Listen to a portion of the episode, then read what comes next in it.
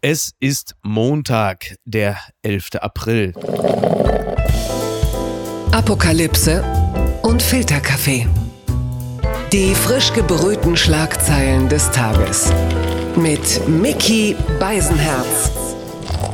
Einen wunderschönen Montagmorgen und herzlich willkommen zu Apokalypse und Filterkaffee. Und auch heute blicken wir ein wenig auf die Schlagzeilen und Meldungen des Tages. Was ist wichtig? Was ist von Gesprächswert?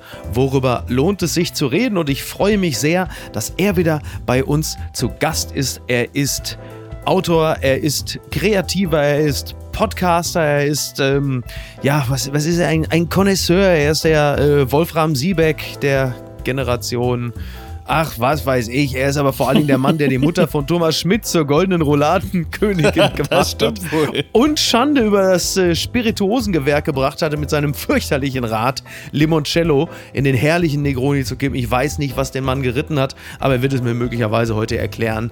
Ich äh, grüße ganz herzlich äh, Anthony Bourdain 3.0 Jakob Lund. Hallo, guten Morgen, Micky. Schön, dass ich dein Gast sein darf. Natürlich äh, hast du mich jetzt schon wieder bis aus Blut oder wie ich als Konnoisseur bis aus Messer provoziert. Und deswegen muss ich direkt zu meiner Ehrenrettung einschreiben. Ja. Der Lund-Groni ja. ist ja meine Erfindung. Es ist ja ein Negroni ein mit 3CL Limoncello drauf. Ja. Und das ist ein köstliches Getränk. Und da merkt man einfach, dass du ein Kretin bist, der ja sowieso am liebsten Bier trinkt und der sich deswegen über alle Getränke, die darüber hinausgehen, gar nicht äußern sollte. Es ist ein köstliches Getränk und ich kann nur jedem Zuhörer und jeder Zuhörerin es empfehlen, doch beim nächsten Barbesuch mal einen Negroni zu bestellen, dazu einen äh, ja, aber dann vielleicht Limoncello, mit einem CL. Limoncello, dann kippt man CL. sich den da ja, rein ja. und das ist ein fabelhaftes Erlebnis und zu Recht steht dieses Spezialrezept vom Negroni inzwischen offiziell auf Wikipedia, worauf ich, wie du merkst, sehr stolz bin. Guten Morgen. Ja, da stehen ja auch insgesamt ja auch wirklich nur die vernünftigsten Sachen.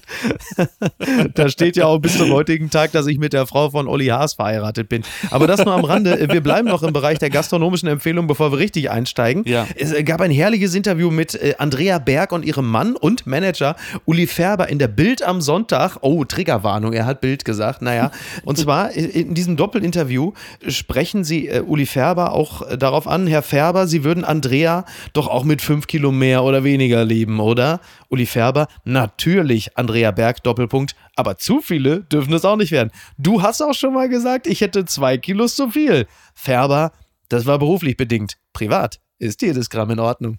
also wirklich, das schickt ihm unser gemeinsamer Freund äh, Glashöfer Umlauf mit der äh, Unterschrift That's Amore. ja, der liebt sowas genau wie wir. Ja. Äh, völlig zu Recht. Also man muss da jetzt wirklich sagen, Boomer interviewen Boomer. Ja. Das ist ja wirklich fantastisch. Da ja. ist ja alles falsch dran. Äh, muss man ja sagen, äh, weiß man ja gar nicht, wo man anfangen soll. Also Richtig. ich hoffe, dieser Leckerbissen ist schon längst bei Twitter und allen ist äh, naturgemäß die Birne explodiert. Also das ist ja wirklich herrlich. Aber solche Gespräche führe ich mit Niki hier zu Hause auch auch. Also jeder weiß, sie hat zwar den Body Mass Index von der Salzstange, trotzdem ernährt sie sich wie eine Dreijährige auf LSD. Und da sage ich ihr, also ich habe mir nicht selten schon die Haribo-Tüte aus der Hand geschlagen und habe gesagt, Niki, das lässt du jetzt mal sein. Da sagt sie, aber du liebst mich doch. Und da habe ich gesagt, ja, sicher, aber äh, die zwei Kilo, Privat ist mir egal, aber fürs Podcasten wirst du langsam zu schwer. Naja. alles aber Liebe, das, aber alles Gute. Ist das, nicht, ist das nicht wahnsinnig charmant? Also das, privat ist das wirklich okay, aber beruflich, wie soll denn Andrea Berg so jemals wieder bei Giovanni Zarella auftreten, wenn auch nur zwei Kilo zu viel sind? Die ganze Karriere von Andrea Berg ist ja bekanntermaßen auf das Äußere ausgelegt. Die Schlagzeile des Tages. Hochrechnungen sind sich einig. Macron und Le Pen gehen in Stichwahl um Präsidentschaft. Das berichtet NTV. Einigermaßen deutlich siegt Amtsinhaber Emmanuel Macron ersten Hochrechnungen zufolge in der ersten Runde der französischen Präsidentschaftswahl. Auf Platz zwei landet Marine Le Pen, die zusammen mit Macron in die Stichwahl am 24. April einzieht. Ja, es äh, war im Vorwege schon berichtet worden, dass es relativ knapp werden soll. Ein Kopf-an-Kopf-Rennen. Es waren ja auch nicht nur die beiden dabei. Es gab ja auch noch ein paar andere, äh, die sich äh, beworben haben um das Präsidentenamt, zum Beispiel der Linkspopulist Jean-Luc Mélenchon, der hat äh, so rund 20 Prozent der Stimmen geholt, ist damit auf Platz 3, das ist ja ziemlich ordentlich. Der rechtsextreme Publizist Eric Zemmour, der im Vorwege ja auch, über den wurde ja auch extrem berichtet, weil gegen den ja, Marine Le Pen so eine Art Katrin Göring-Eckert gewesen ist, der hat dann tatsächlich doch deutlich abgeschlagen gelegen mit nur so, sagen wir mal, rund 8 Prozent. Also es ist jetzt die Vollkatastrophe noch nicht eingetreten, aber dann nun doch das, was man erwartet hatte. Und jetzt ist Macron liegt so bei knapp 30 Prozent und äh, Marine Le Pen so bei rund 24, so in, um den Dreh ja. herum. Und das wird jetzt natürlich am 24.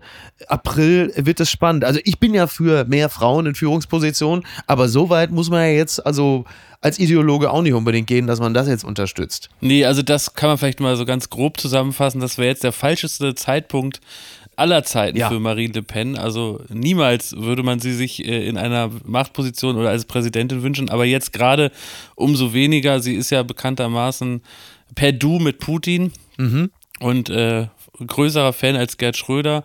Und das wäre, glaube ich, gerade für Europa ein fatales Zeichen, wenn sie da an die Macht kommt. Und äh, irgendwo habe ich auch nochmal die interessante Fragestellung gelesen, wahrscheinlich auf Twitter. Was sagt das eigentlich über Frankreich aus, sie gerade jetzt zu wählen? Sind das dann im Grunde Sympathisanten dieses von Russland angeführten Krieges oder wie hat man das zu deuten in diesen Zeiten? Die Wahrheit ist ähm, eine etwas andere, so wie ich das äh, wahrgenommen habe. Und zwar ist es relativ simpel. Und zwar interessiert die Franzosen der Krieg in der Ukraine deutlich weniger als uns hier in Deutschland. Also Aha. am Anfang konnte Macron noch so ein bisschen als Leader glänzen und als starker Führer Europas. Aber es hat sich doch wieder viel mehr auf das Innenpolitische konzentriert, auf das Thema Kaufkraft, auf das Thema Inflation, auf das Thema soziale Ungerechtigkeit. Und da kann natürlich Marine Le Pen punkten, die äh, mit äh, völlig absurden Steuergeschenken punkten will, die den in Anführungsstrichen kleinen Mann stärker in den Fokus rückt und das verfängt dann halt dann doch bei einigen. Das, was du gerade gesagt hast, äh, ist natürlich komplett richtig. Also ich war schon, muss ich zugeben, ziemlich aufgeregt heute ja. und werde es auch am 24. April sein, denn da, und das, man droht immer gleich so zu klingen wie Martin Schulz, aber es geht hier wirklich um die Zukunft Europas. Wenn wir Macron in Anführungsstrichen verlieren, dann fehlt der stärkste Bündnispartner, speziell ja. jetzt, da die Engländer nicht mehr dabei sind und dann bricht Europa, bricht die EU möglicherweise auseinander und wenn wir uns dieses Szenario, und zwar nicht als, als Apokalyptiker, sondern als Realisten, wenn wir uns dieses Szenario mal vorstellen, ja, du hast dann Marie Marine Le Pen, die wird französische Präsidentin, wendet sich von der EU ab und von der NATO bis zu einem ordentlichen Grad. Und dann ist 2024 auch noch Trump Präsident. Da kannst du im Grunde genommen mit dieser Perspektive sagen, da kann Putin jetzt theoretisch so eine Art Waffenstillstand verkünden lehnt sich zurück, wartet ab und sagt, weißt du was, Kinders, dann hole ich mir ab 2024 einfach alles, ja. denn die Amis werden Europa nicht mehr schützen, Trump ist es egal. Und Europa in sich ist mit den ganzen Orbans, Le Pens und auch Morawieckis so gespalten, dass es da auch keinen wirklichen Halt mehr gibt. Und ich muss mit diesem, mit diesem Szenario im Blick möchte ich mal sagen, ich beneide Luke Mockridge wirklich nicht um vieles, aber diese kanadische Staatsbürgerschaft, ja, das ist an dieser Stelle vielleicht dann doch äh, ganz attraktiv, weil man sich wirklich überlegt, was scheiße, was mache ich denn dann? Wo soll ich denn dann hin? Ne? Ja, in also, welches Land wird sich denn ziehen, Mickey? Ja, auf jeden Fall weit weg. Ne? Also, tja, ich weiß es auch nicht. Wirklich, äh, du würdest ja, ja gut, nach Frankreich kannst du dann auch abhaken als äh, Connoisseur. Nee, das, das bringt mir dann auch nicht viel. Bringt ne? ja auch nicht mehr viel, ne? Da nee. muss man mal gucken irgendwie. Keine Ahnung. Im Zweifel immer Norwegen. Ja, oder Südafrika, da hat es mir auch immer gut gefallen. Ja, ist auch politisch natürlich super. Ne? Stimmt, auch schwierig. Naja, wir haben ein bisschen Zeit aber noch zum Überlegen, ne? Ja, aber das, was wir in Europa beobachten, das ist halt etwas, was in gewisser Hinsicht auch auf Deutschland zukommen wird, perspektivisch, wenn du dir die Banlieues anguckst, die Außenringe, die halt immer weiter vernachlässigt werden. Und das ist es halt eben. Ne? Also sagen wir, je dicker die geografischen Ränder, desto stärker natürlich auch die politischen. Und das ist etwas, darauf muss man auch in Deutschland schauen. Und vielleicht hat man in Berlin noch ansatzweise so einen Geschmack dessen, was das bedeutet. Aber selbst mit Frankreich ist das nicht zu vergleichen. Und wenn wir jetzt drauf schauen, äh, der Krieg geht ja jetzt schon ein paar Wochen. Wir sehen, was der Krieg Politik äh, jetzt auch, äh, obwohl wir das Gas noch nehmen, mhm. in Deutschland mit der Wirtschaft macht. Die Gurke 30 Prozent teurer, von Benzin gar nicht erst äh, zu sprechen. Mario Barth fährt schon Bahn, ne? Exakt, das ist wirklich schlimm. Also das ist aber auch nochmal eine Entwicklung, die mir Sorge macht, gerade wenn es wirtschaftlich immer schlechter zu werden droht, dann wird es ja gerade äh, für die Rechten, äh, ist das ja immer das beste politische äh, Wetter und Klima. Und wenn du jetzt erzählst, dass in Frankreich Le Pen vor allen Dingen davon lebt, von ihren äh, wirtschaftlichen Versprechen, dann äh, ist das vielleicht auch nochmal eine, eine traurige Perspektive für Europa, was dann die, die wirtschaftlichen Folgen des Krieges hier politisch dann noch für Folgen äh, mit sich ziehen in den nächsten zehn Jahren. Ne? Blattgold. Ukraine-Krieg. Unionspolitiker fordern Scholz zur Kiew-Reise auf. Immer mehr westliche Politikerinnen und Politiker machen sich vor Ort ein Bild von der Lage in der Ukraine, nur Kanzler Scholz bisher nicht. Das sorgt für Unmut. So berichtet das das Handelsblatt. Ja, es äh, gibt ja nicht nur den ukrainischen Botschafter Andrei Melnik, der äh, von einem starken Signal spricht. Sollte denn Olaf Scholz nach Kiew reisen? Nein, äh, auch äh, Politiker von CDU und CSU sehen Scholz in der Pflicht. Das ist jetzt natürlich nicht weiter äh, überraschend überraschend, ne, dass zum Beispiel der Unionsobmann im Auswärtigen Ausschuss des Bundestages, Roderich Kiesewetter, sagt, Deutschland sollte seine so wichtige Scharnierfunktion in Europa ausfüllen und bei der Unterstützung der Ukraine vorangehen. Also halt eben auch dadurch, dass man ein Zeichen setzt. Boris Johnson ist ja auch gerade äh, da gewesen, was für mich in erster Linie ein Zeichen dafür ist, dass es, was die Bedrohungslage angeht, in Kiew jetzt offensichtlich gerade nicht so extrem ist, dass der sich dahin traut und sagt, ich mache jetzt mal die ganzen Partyaffären in Downing Street Street Number 10 vergessen und gebe jetzt hier mal äh, den Leader. Nur die Frage, die man ja auch stellen muss, wenn Olaf Scholz dort hinführe, was ein starkes Zeichen wäre, ein tolles Symbol und oft ist es ja kaum mehr als das, gerade in Deutschland was soll er denn Zelensky sagen, wenn er da hinkommt? Also eine Packung Katzenzungen dabei und Rotkäppchensekt und sagt, ja, äh, äh, und Zelensky sagt, ganz ehrlich, mein Freund, mir wäre es lieber gewesen, es wären Waffen gekommen anstatt deiner, denn das ist ja genau das, was derzeit immer noch fehlt. Von diesem Embargo Light jetzt mal völlig abgesehen. Ja, das ist auch der Punkt, äh, über den ich mir Gedanken mache. Also ich glaube, wir reden in dieser Folge heute noch viel über äh, Symbolpolitik ja. und, und wann die vielleicht wichtig ist und wann nicht. Ich glaube schon, dass Olaf Olaf Scholz weiß, äh, was in der Ukraine los ist, auch ohne dorthin zu fahren. Absolut. Ich klar. muss sagen, auch äh, obwohl ich natürlich wenig Sympathien für Boris Johnson habe, die Bilder äh, von seinem Besuch, die haben mich schon beeindruckt. Das war mhm. irgendwie schon starke Bilder. Das war ein gutes Zeichen. Er ist ja mit Zelensky wirklich durch Kiew gelaufen. Sie haben ja. mit Bürgern gesprochen und Bürgerinnen und äh, das war ein Boris Johnson, der auch gezeigt hat, ich nehme die Gefahr hier in Kauf mhm. und der irgendwo auch gezeigt hat, wir äh, stehen zu euch und das auch genauso gesagt hat. Das war schon ein gutes Zeichen und das hat mir gut gefallen. Ja, und Bilder, die natürlich auch in die Welt getragen genau, werden, im Sinne von, seht her, Europa. Schrägstrich, Europa und äh, Großbritannien ja. hat euch nicht vergessen, denn der größte Partner, die größte Hilfe für Putin ist natürlich unsere wachsende Gleichgültigkeit. Das darf man auch nicht vergessen. Und ich habe mich schon beim Gedanken erwischt, dass dass mir das gut gefallen hätte, wenn, wenn das Olaf Scholz gewesen wäre, wenn er der Erste gewesen wäre nach Kriegsanbruch. Mhm. Äh, auf der anderen Seite habe ich irgendwie, vielleicht bin ich da Optimist, noch die Hoffnung, dass hinter dieser deutschen Politik aktuell so wenige Waffen zu liefern und nicht so richtig den Schritt äh, Richtung Ukraine zu machen und auch sich an Embargos nicht im vollen Umfang äh, zu beteiligen, dass da irgendein Sinn hintersteckt, den wir vielleicht heute noch nicht sehen, aber mhm. aus der Retrospektive erkennen werden. Das ist ein bisschen meine Hoffnung, weil so richtig fehlt mir inzwischen das Verständnis. Und da braucht es nicht erst die Bilder aus Butcher und anderen Orten, sondern es ist auch völlig klar, man muss hier was tun. Und so richtig äh, passiert das nicht. Und das äh, bleibt mir ein großes Rätsel. Ja, der Eindruck deckt sich mit meinem. Allein, ich fürchte, dahinter steckt kein wirklich großer Plan, sondern die Hoffnung, dass die Dinge sich nach Möglichkeit von alleine erledigen werden.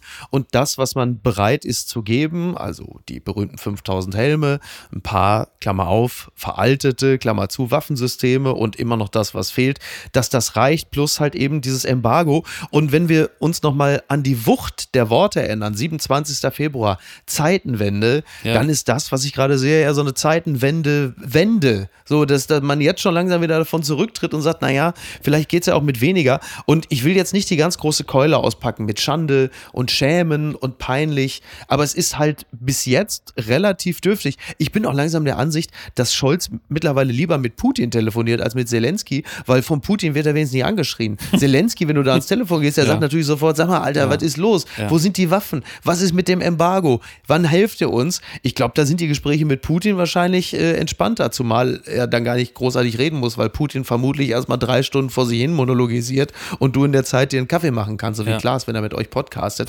Also das ist schon alles so, ja, es ist, ist wirklich dürftig. Und klar, du hast recht, äh, Boris Johnson ist jetzt am Wochenende so etwas wie die Führungsfigur. Er hat symbolisch gut gehandelt und das ist ja für viele auch, was wir gerade erleben, auf vielen Arten und Weisen auch hochgradig anspruchsvoll. Ich habe es ja gesagt, Boris Johnson reist nach Kiew, Tessa Ganserer stimmt gegen die Impfpflicht, Toni Hofreiter betet Waffenmodelle runter wie das Kamasutra, Karl Lauterbach wird zum Lockerungsminister, Katar befreit uns vom Schurkenstaat. Also das ist wirklich, das sind so Weltbildimplosionen, die du gerade hast. Das ist so Ambiguitätstoleranz am Limit. Damit muss man erstmal klarkommen, was sich da gerade alles shiftet und wendet. Da kommst du ja gar nicht mehr hinterher. Also ich zumindest nicht. Krieg langsam wirklich Probleme damit. Der Vollständigkeit halber muss man aber sagen, ne, dass vor Boris Johnson auch Ursula von der Leyen als EU-Ratspräsidentin dort war. Ja. Also äh, die Reihenfolge war da doch stimmig dann. Ne?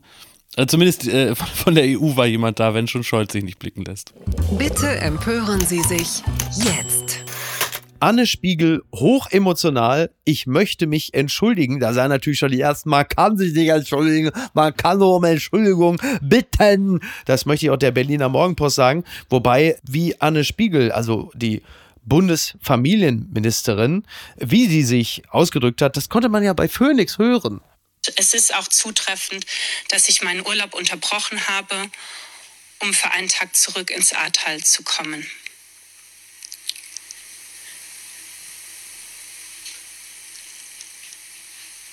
Jetzt überlege ich gerade noch, ob ich irgendwas. Jetzt muss ich es noch irgendwie abbinden. Ich, ähm, ich möchte mich für die Fehler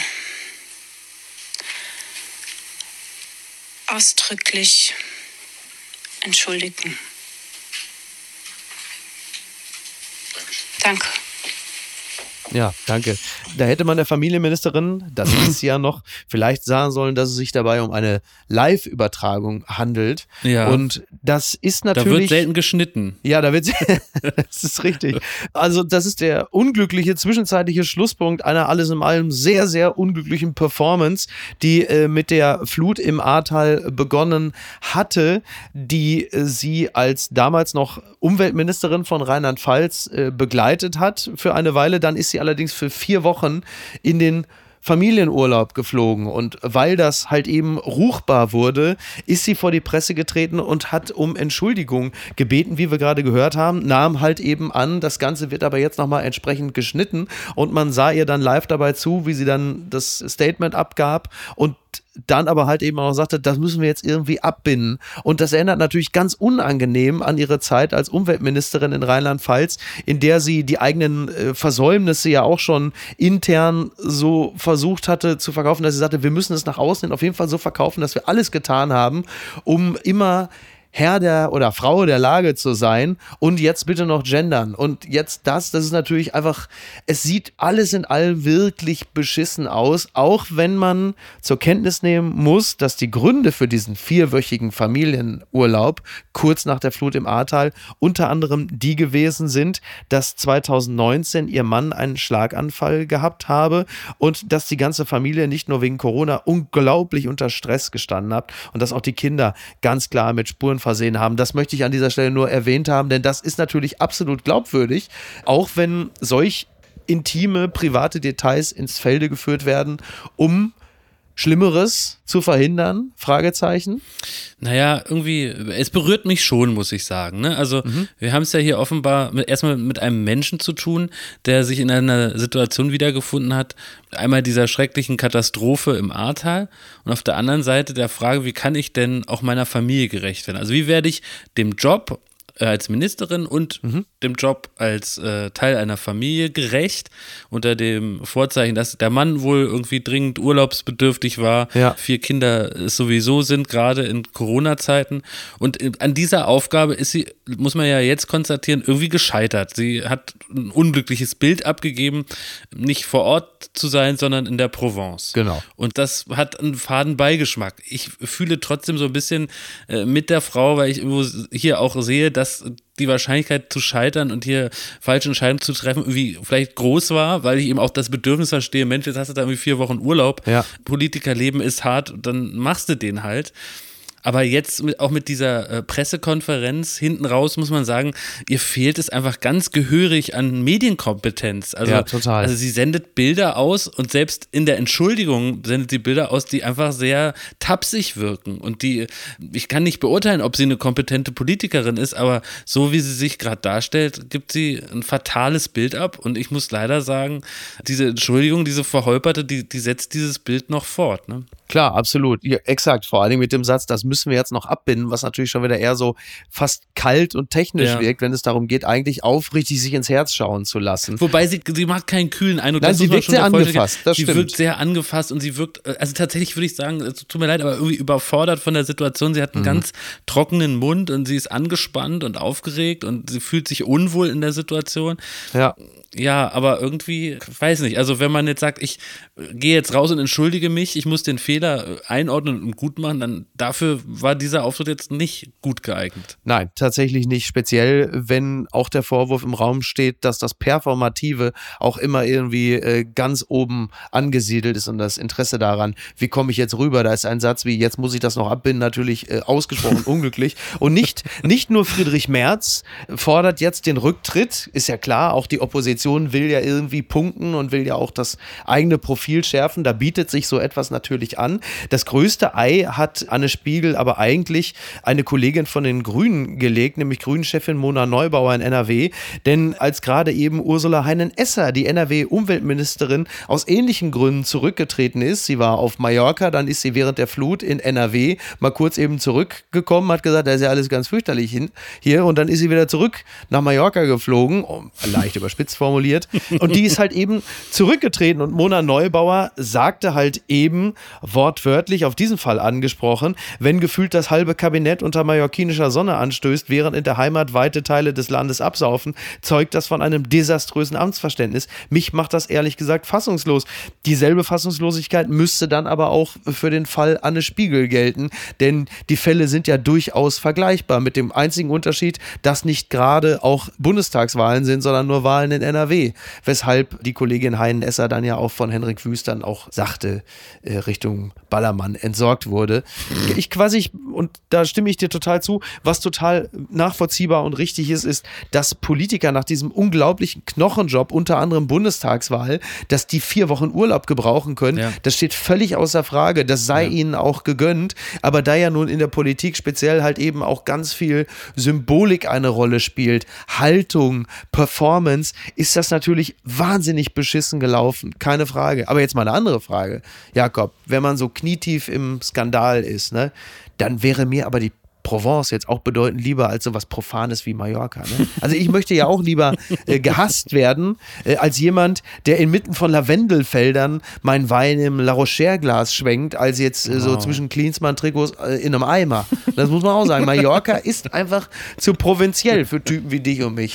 Du würdest doch auch lieber einen handfesten Skandal irgendwo zwischen Lavendelfeldern haben, ne? Oder in der Toskana und nicht ja, irgendwo da äh, unweit ja. vom Megapark. Ja, das stimmt. Also da, ja, du hast recht. Also allein das Label Mallorca ja. ist für einen Skandal direkt ja. hat einen prolligen Beigeschmack. Also ja, ich sehe mich da auch eher im eigentlich Lavendel, alles, ne? Lavendelfeld. Wobei ich sagen muss, ich also Tod die Weine, auf Mallorca die, und so, das die, will man. Die Weine in der Provence, äh, die sind jetzt kein Skandalwert. Von dem bin ich nicht so großer Fan. Da würde ich doch eher zum mallorquinischen Yerbas greifen. Ah. Ähm, aber doch, du hast recht, den Skandal, äh, den nehme ich dann doch auch lieber in der Provence. Trinken auf Mallorca, aber sterben in der Provence. So ist das es. Das ist doch, ne, oder? Ja. Ganz weit vorne. heute ist Gesundheitsministerkonferenz. Das berichtet äh, nicht nur der Deutschlandfunk. Der hat äh, nämlich mit Karl-Josef Laumann, dem Gesundheitsminister von NRW, am Telefon am 8.4. ein Interview zum Thema Impfpflicht gemacht. So, und dann hat Karl-Josef Laumann, äh, der Kordbuchsensaurus, das alte Urvieh, hat dann dem Deutschlandfunk ein Interview gegeben und sprach halt eben auch über die vergurkte Impfpflicht im Bundestag, die Abstimmung. Er sagt, er war für die Impfpflicht, um nicht ungeschützt in den Herbst zu stolpern. Er sagte aber auch, die Ampel sei handlungsunfähig und er sagte auch, die Isolation von Lauterbach äh, war mit den Gesundheitsministern nicht vernünftig abgestimmt worden. Aber jetzt kommt allerbeste. Originalzitat, ich glaube nicht, dass wir noch zu einer Impfpflicht kommen. Wenn man ein Thema einmal so hoch sterilisiert hat, dass es eine Gewissensentscheidung ist, dann kann man ja nicht drei Wochen später sagen, äh, es ist jetzt keine. Ne? Hochsterilisiert, endlich. Aber es ist ja eigentlich das ist also eine, eine hochsterilisierte äh, Impfung, die er da, also verbal, toll eigentlich. Ne? Die sterile Impfung kommt bei ihm zumindest verbal. Man muss ihn ja einfach lieben, oder? Man muss ihn einfach lieben. Karl-Josef Laumann. Na, ich habe vor allem vor jeder Reporterin und jedem Reporter Respekt, der ihn aus nächster Nähe Serie interviewt, weil ja. mir fällt immer auf, der hat so einen Knopf am Hemd, ja. der so wirklich auf dem praktisch Zenit seiner Wampe ist und der ist immer so unter Spannung, ja, dass ich wirklich mir Sorgen mache um jeden, der ihm da zu nahe kommt, dass der dem irgendwann so ins Auge abplatzt. Oh mein also, Gott. dass dieser Knopf einem ja. gegenüber sich in die Stirn bohrt oder eben ins Auge. Da muss man sehr, sehr aufpassen. So ein Hirschhorn-Schrapnell. Genau, ja. da muss er wirklich, also bitte gerne mal beim nächsten TV-Interview von, von Laumann auf diesen Knopf achten. Der, der ist so etwa auf Bauchnabelhöhe. Macht mir größere Sorgen als, als, die Impfpflicht aktuell. Muss ich da stehen wie Ronsheimer mit Helm, wenn ich demnächst ja, Laumann interview? Im besten Fall.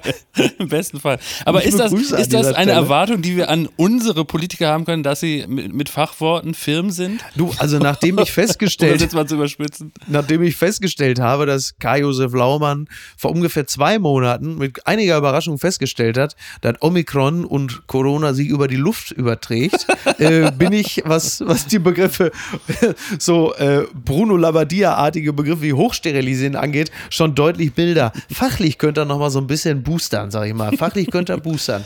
Der Fachlich Gaio. mal zur vierten Impfung gehen, ne? Ja, übrigens an dieser Stelle ja. sei nochmal angemerkt, in Shanghai ist ja immer noch Lockdown für 26 Millionen Menschen. Die haben Hausarrest, also sie verfolgen ja wirklich diese, diese Zero-Covid-Strategie und man möchte wirklich nicht mit einer Person dort tauschen. Es gibt fürchterliche Szenen, äh, wie nicht nur der Spiegel berichtet, also trotz Staatszensur gelangen Handyaufnahmen aus Shanghai ins Netz. Sie zeigen totgeprügelte Hunde, zugeschweißte Wohnungstüren und erste Proteste. 26 Millionen Menschen unter äh, Hausarrest. Kinder, die über Wochen von ihren Eltern getrennt sind, die in übergroßen Schutzanzügen, Mutterseelen alleine über die Straße laufen und wirklich teilweise dystopische Szenen. Da gibt zum Beispiel ein Video tatsächlich, wo Staatsbedienstete eine Wohnungstür zuschweißen, aber dann dieses andere Video, wo Menschen auf einen Balkon treten und dann fliegt eine Drohne durch diese riesigen Wohnviertel und die Drohne, über die Drohne kommt dann zu den Menschen, die auf dem Balkon stehen und teilweise um Nahrung flehen, sagt die Drohne mit so einer Roboterstimmung, liebe Anwohner, liebe Freunde, bitte folgen Sie im Lockdown strikt den Anordnungen der Stadtverwaltung. Bitte zügeln Sie das Bedürfnis Ihrer Seele nach Freiheit. Öffnen Sie nicht das Fenster. Singen Sie nicht. Ihr Verhalten birgt die Gefahr, Viren zu übertragen. Äh, das ist ja nun wirklich kein Wunder, dass Charlie Brooker keine Lust mehr hat, neue Staffeln von Black Mirror äh, zu produzieren, ja. weil also die Realität hat ja früher die Satire überholt, jetzt mittlerweile rast sie sogar an der Dystopie vorbei. Ich weiß nicht, wie es dir bei all diesen Bildern geht, die uns äh, so links und rechts erreichen. Ich empfinde mittlerweile vor allem nur noch Demut und Dankbarkeit. Ja. Ja, es, also es fand ich auch eine unglaubliche Meldung. Auch so schwer, sich das vorzustellen, weil es ja eben auch in dem Fall ganz ungewöhnlicherweise ganz wenig Bilder gibt, dank der äh, chinesischen Zensur. Und die wenigen Videos, die man sieht, du hast ja eins beschrieben, also da ist man wirklich fassungslos, weil es ja wirklich absurd ist, dass man Leute so praktisch zu Hause einsperrt, luftdicht und verhungern lässt, weil man Angst hat vor einem Virus. Das ist ja nochmal die ganze Debatte so absurd auf die mhm. Spitze getrieben. Also es ist kaum noch zu glauben muss. Und das Ganze hat ja irgendwie zu tun mit dieser großen Superwahl, ne? Und der Tatsache, dass man irgendwie so tun möchte, als hätte man in China Corona gänzlich besiegt. Mhm. Das ja, ist ja auch völlig absurd. Ne? Und das Gegenteil ist der Fall. Also die Neuinfektionen steigen trotzdem. Also wenn es darum geht, äh, ob man nicht bei irgendwelchen Modellen nicht auch mal nach China blicken könnte, sollte man sich immer diese Dinge vor Augen führen. Ja. Und mir ging das dieser Tage eh so. Also ich denke wirklich so, nimm Shanghai, Paris, Tel Aviv, Butscha, Kramatorsk, Kabul, ja sogar Byron Bay, wenn du die Überschwemmungen siehst. Ich frage mich mal, ist uns eigentlich wirklich klar, was für ein unglaubliches Glück wir haben, hier zu leben, in diesem vielleicht sehr langweiligen, aber dann doch im besten Sinne unaufregenden Deutschland. Das denke ich mir gerade so in diesen Tagen, ob man sich wirklich in seinem tiefsten Inneren darüber klar ist, was für ein unglaublicher Segen das ist, in dieses Land hineingeboren zu sein. Das hat mich überrascht. Polizeieinsatz in Hanau. Schaffner wirft Mario Barth aus dem Zug. Das berichtet T-Online. Im Zug auf dem Weg nach Frankfurt kam es zu einem Zwischenfall, verursacht von Mario Barth. Der Comedian wurde von der Polizei aus dem Waggon geführt, musste die Strecke mit dem Taxi zurücklegen. Was war ja. passiert? Es kann sein, dass das, das, das das letzte Video ist, was ihr von mir seht, scherzt Mario Barth in einem fast 45-minütigen Clip, den der Comedian mit seinen Fans auf Facebook teilt. Facebook? Naja, gut. Kurz zuvor war er mit dem Schaffner eines Zuges Richtung Frankfurt aneinander geraten, weil der TV-Star seine Maske wohl nicht richtig trug. Zwischen den beiden kam es zur Diskussion. Der Zugbegleiter rief daraufhin die Polizei. Bart musste den Zug verlassen. Das konnte man in diesem Video dann alles sehen. Dann sagt der Polizist, uns ist mitgeteilt worden, dass sie im Zug keine Maske anhatten. Dann sagt Mario Barth, ja, die ganze Zeit hatte ich eine an, aber wenn ich trinke. Ja, und dann hat Mario Barth hat sich offensichtlich mit dem Schaffner angelegt, weil er die Maske in diesem Facebook-Video dann nicht die ganze Zeit getragen hat. Und dann musste er diesen Zug verlassen. Da wurde die Polizei gerufen, weil der Schaffner wohl dieses Facebook-Video, den Livestream gesehen hat, in dem Mario Barth einfach die ganze Zeit ohne Maske geredet hat. Dann hat er die, die Bullen gerufen. Ja. Und Zitat Mario Barth weil ich das Video gemacht habe ohne Maske. Das hat er dann gesehen, sonst wüsste er ja nicht, dass ich ein Live-Video gemacht habe. Ne? Der wird das dann gesehen haben. Ich, ah, der findet mich scheiße. Der findet, ah, der vielleicht findet seine Freundin mich lustiger als ihn. Ja, da war er sauer. So. Also Männer sind Schweine, Schaffner aber auch. Neues Programm, ja. Also ich glaube auch, dass Neue die Programm, nächsten zehn Jahre werden wir von ja. Mario Barth noch viel über die Bahn hören. Ja, also Wahnsinn. das ist sicher. Ja. Das ist der Kollateralschaden dieser Aktion.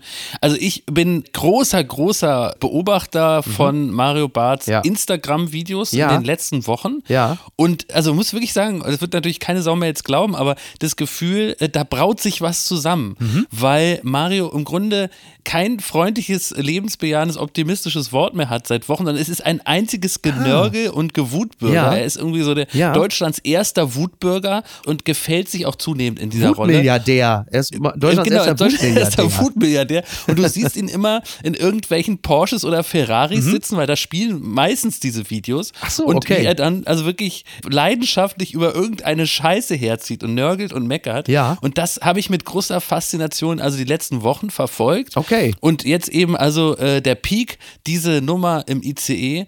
Ich glaube, dass es praktisch, ja, wie soll man sagen, symbolisch den richtigen getroffen hat. Ja. Also, weil Mario Barth, glaube ich, keine Gelegenheit ausgelassen hat, nochmal zu sagen, dass dieses ganze Maskending also eine einzige äh, Schikane ist und dass das alles dumm ist. Ja. Deswegen insofern ja, ich glaube so, wenn man jetzt auf den Einzelsachverhalt guckt, dann hat es jetzt nicht unbedingt mit ihm den richtigen getroffen, weil da gab es wirklich schon Menschen, die ich auf Zugfahrten beobachtet ja. habe, die dann so, weißt du, über drei Stunden eine Tüte Nüsse gefressen haben und dann grundsätzlich ja, Stefan die Maske. Brandner von der AfD mit seiner Nuss Nussecke. Ne? Ja, das diese Scheiße. Also der Reihe steht da jetzt. Sowas regt mich auf und da hätte ja. ich mir also wirklich ganz, ganz oft gewünscht, dass die Bahn da mal durchgreift. Mhm. Und ich glaube, es hat tatsächlich etwas mit Marios äh, Prominenz zu tun, dass es ihn nun jetzt erwischt hat. Ne? Das glaube ich auch. Ich meine, wir haben schon ganz andere Fälle gehabt, wo die Staatsanwaltschaft froh war, Kachelmann abführen zu können, medienwirksam. Ja, ja. Also, dass so ein Prominenter da dann mal in den Fokus gerät, weil man sich da relativ einfach mal eine Positivschlagzeile abholen kann. Ich meine, auch die Polizei in Hartenholm, die Pocher abgeführt hat, hat auch ein bisschen überreagiert, ja. medienwirksam. Ist natürlich, also zwei Dinge sind völlig albern. Zum einen Mario Barth abzuführen, weil er in der Bahn ein Video gemacht hat, wo er die Maske nicht aufhatte, ist natürlich meines Erachtens auch reichlich unverhältnismäßig. Auf der anderen Seite so ein völlig bescheuertes Video zu drehen, ja. indem er sich allen Ernstes ja. äh, die ganze Zeit über die Maskenpflicht im ÖPNV oder der Bahn auslässt. Also ist natürlich auch komplett. Also ich muss ganz ehrlich sagen, für jemanden, der umgerechnet ungefähr 24 Ferraris hat, ist das nicht auch wahnsinnig peinlich nicht, da beim Bahnfahren erwischt zu werden, wie der Plebs? das ist doch eigentlich bitter. Auch noch im Sechserabteil. Also Leute, was ist denn da los? Naja, ne? du hast vorhin in einem anderen Zusammenhang zugegebenermaßen von Demut gesprochen. Wenn man eins merkt äh, in diesem Video, was ja fast 40 Minuten dauert, ist, dass es ihm daran nun wirklich fehlt. Ja. Dann hab doch wesentlich andere, dann mach doch nicht so ein scheiß Video, dann wirst du halt rausgeschmissen in der Bahn, weil du eben die Maske eine Minute nicht, äh, nicht drauf hattest. Muss man auch sagen, äh, also rein objektiv ist da so ein Grund, dann eben rausgeschmissen zu werden. Dann macht man auch da nicht so ein Terz. Es ist doch lächerlich. Das hat er doch einfach nicht nötig. Und das ist peinlich. Und ja, so trifft es dann am Ende dann doch vielleicht den richtigen. Die gute Tat des Tages. Textilfirma Trigema der Vaterersatz, ein wunderbarer Text in der Zeit über Wolfgang Grupp, den Inhaber der Textilfirma Trigema. Ja. Der Mann ist ja auch gerade 80 Jahre alt geworden und er hat jetzt ein bisschen das Problem, dass er einen Nachfolger oder eine Nachfolgerin aufbauen muss. Also ein bisschen quasi Succession aus Burladingen, was sich da abspielt ja. in diesem tollen Text. Ja. Wird dann auch beschrieben, wie Familie Grupp, also Wolfgang Grupp, Wolfgang Grupp Junior und Bonita Grupp, wie sie dann äh, hinten im Hammer sitzen und äh, durch äh, Süddeutschland fahren auf dem Weg zu einem Unternehmertreffen. Äh, mal stoppt der Fahrer den Wagen vor einer Brücke, in Klammern Bonita, die hält den Hammer nicht aus. Mal wenden sie vor einer Gasse, Wolfgang Junior, da passen wir nie durch. Für Wolfgang Grupp ist das alles kaum zum Aushalten. Unruhig rutscht er auf seinem Sitz hin und her, wirft Vorschläge ein. Da hinten rechts, dort vorne über den Platz. Irgendwann lässt er sogar das Fenster runter und fragt Passanten nach dem Weg. Unterdessen tippt sein Sohn etwas in sein Handy, scrollt hin und her. Ganz tolle Geschichte, super ja. Porträt. Und die Frage, wer bekommt denn jetzt die Firma Trigema? An wen gibt der Alte die Firma ab? Also ich habe mich erstmal gefreut, diesem wirklich fantastischen Zeitartikel zu entnehmen, dass Wolfgang Grupp nicht vorhat, die Firma an den Affen zu übergeben, der ja wirklich viele Jahrzehnte äh, die Hauptrolle in seinen Werbespots gespielt hat. Ja. Also der ist schon mal raus und jetzt geht es also zwischen äh, Wolfgang Grupp Junior, den wir jetzt praktisch hier in diesem Gespräch nicht nur einfach den Junior nennen, sondern er heißt tatsächlich so. Ja. Oder eben Bonita. Toll fand ich auch in dem äh, Artikel, also Bonita ist wohl sehr internetaffin, sie kümmert sich um Marketing und will da irgendwie ja. einen Internetshop mit aufbauen. Toll. Und äh, da heißt heißt es dann in dem Text, dass der Vater, also der alte, den Computer nur als den Internetkasten bezeichnet. Das hat mich auch sehr, sehr, sehr gefreut, sodass ich doch durchaus ja wie Uli bei, der, bei der Idee oder bei der bei Erkenntnis äh, ertappt habe, Mensch, vielleicht gar nicht so schlecht, wenn da bei Trigema auch mal der Internetkasten so langsam Einzug hält äh, in Zeiten von eben Online-Shopping. Ja. Aber das sind wirklich, also wirklich ein fantastischer Artikel und du hast es richtig zusammengefasst, Succession auf Deutsch und ich wünsche mir tatsächlich, liebe Produzentinnen und Produzenten, bitte rechtzeitig hier dabei sein und, und das Feld nicht gänzlich dem der Zeit überlassen, ja. sondern wirklich eigentlich direkt Netflix äh, hereinspaziert. Das Denke will ich, ich sehen. Da muss man jetzt die Filmrechte kaufen und äh, ich wünsche mir eigentlich ein großes Live-Event, äh, moderiert am Ende dann von Daniel Hartwig, wo wirklich noch 72 Werbespots dann irgendwann live verkündet wird, wer den oh. Trigema-Konzern in Zukunft führen darf. Das ist ja fantastisch. Und ich muss dir sagen, ich bin großer Bonita-Krupp-Fan. Ja? Nach allem, was ich über sie gelesen habe, setze ich meine fünf 5 Pfund auf Bonita. ja, also es, es, hängt ja von einigen Faktoren ab. Ne? Wolfgang Grupp sagt ja, wer das Ende, ja. äh, wer am Ende das Rennen mache, hänge von der Partnerwahl ab. So sagt Grupp das oft. Wenn Wolfgang Junior oder Bonita einen besoffenen Partner anschleppen, dann seien sie raus. Oder wenn eines der raus. beiden Kinder ins Ausland heiratet, dann scheidet es natürlich aus.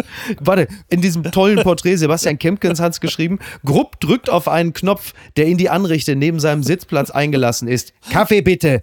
Dann zündet er sich eine Lord Extra an. Eine Zigarette pro Tag raucht er ja. immer nach dem Mittagessen. Das ist so unglaublich gut. Übrigens, äh, Wolfgang Junior das Kind Wolfgang Junior zu nennen, das äh, lässt natürlich auch immer tief blicken in die Persönlichkeitsstruktur. Echt? Wusstest du? du, dass George Foreman acht Söhne hat, die alle George Foreman heißen? Ja George Foreman der erste, George Foreman der zweite. Ja, ist kein Scheiß. Also ist kein wenn Scheiß. der zur Therapie geht, dann wird das nicht so eine teure Nummer. Also da kann man sich, glaube ich, recht schnell auf, auf ein Fazit einlassen.